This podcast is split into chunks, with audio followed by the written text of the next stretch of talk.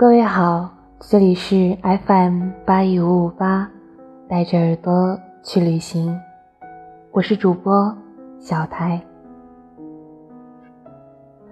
今天和大家分享的文章来自茨威格，《一个陌生女人的来信》。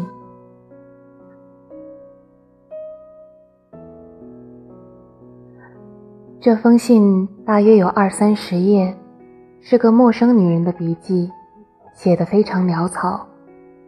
与其说是一封信，还不如说是一份手稿。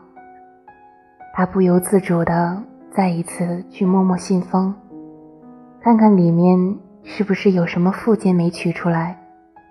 可是信封是空的，无论信封还是信纸。都没有写上寄信人的地址，甚至连个签名也没有。他心想，真怪。于是又把信拿到手里来看。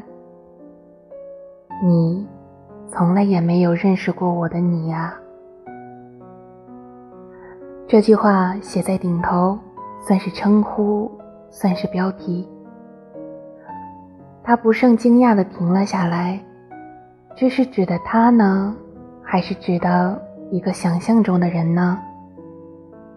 他的好奇心突然被激起，他开始往下念：“我的儿子昨天死了。为了这条幼小娇弱的生命，我和此神搏斗了三天三夜。我在他的床边。”足足坐了四十个小时。当时流感袭击着他，他发着高烧，可怜的身子烧得滚烫。我把冷毛巾放在他发烫的额头上，成天成夜的把他那双不时抽动的小手握在我的手里。到第三天晚上，我自己垮了。我的眼睛再也支撑不住，我自己也不知道，我的眼皮就合上了。我坐在一把硬椅子上睡了三四个钟头。就在这时候，死神把他夺走了。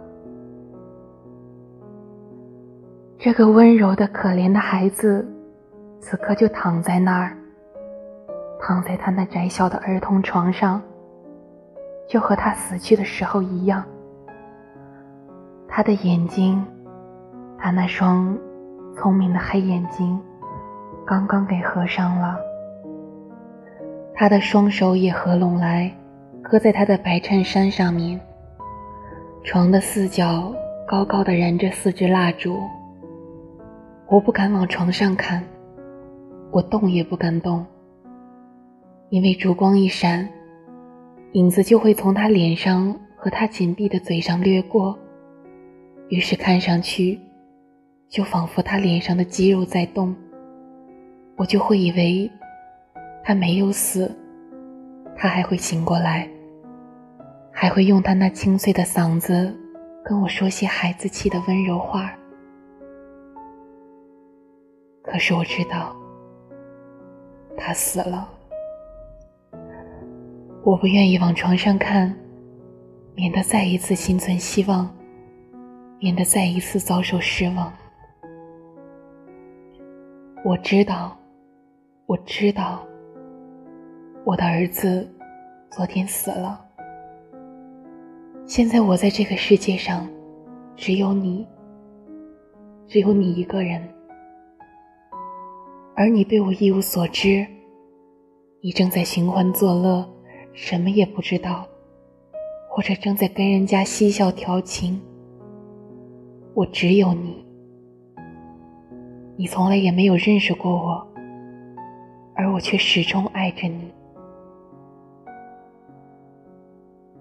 我把第五支蜡烛取来放在这张桌子上，我就在这张桌子上写信给你。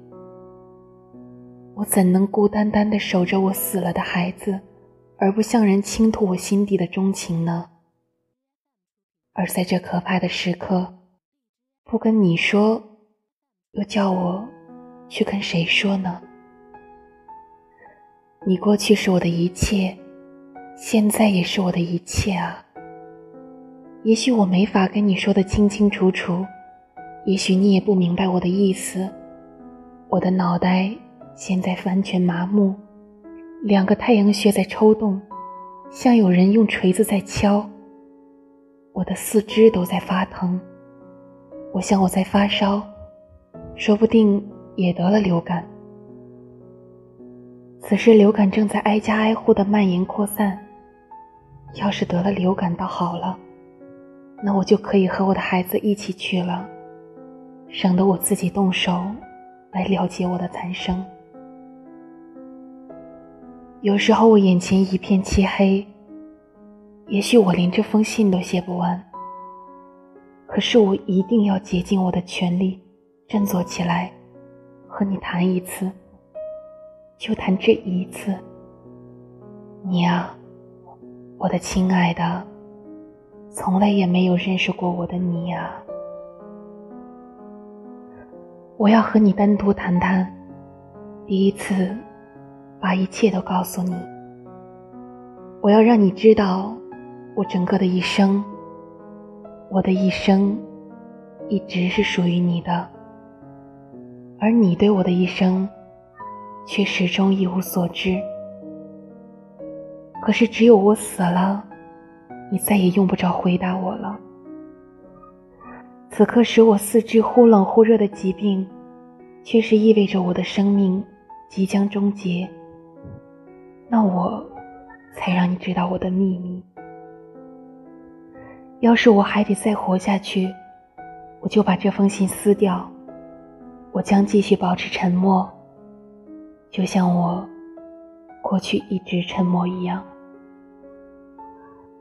可是，如果你手里拿着这封信，那你就知道，是一个已死的女人在这里向你诉说她的身世，诉说她的生活，从她有意识的时候起。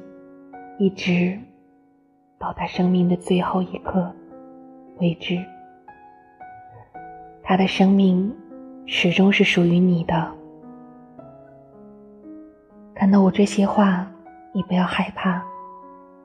一个死者别无祈求，他既不要求别人的爱，也不要求同情和慰藉。我对你只有一个要求。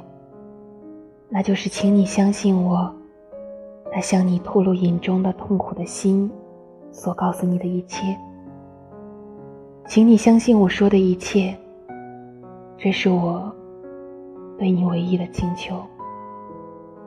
一个人在自己独生子死去的时刻，是不会说谎的。我要把我整个的一生都向你倾诉。我这一生实在说起来，是从我认识你的那一天才开始的。在这以前，我的生活只是阴惨惨、乱糟糟的一团。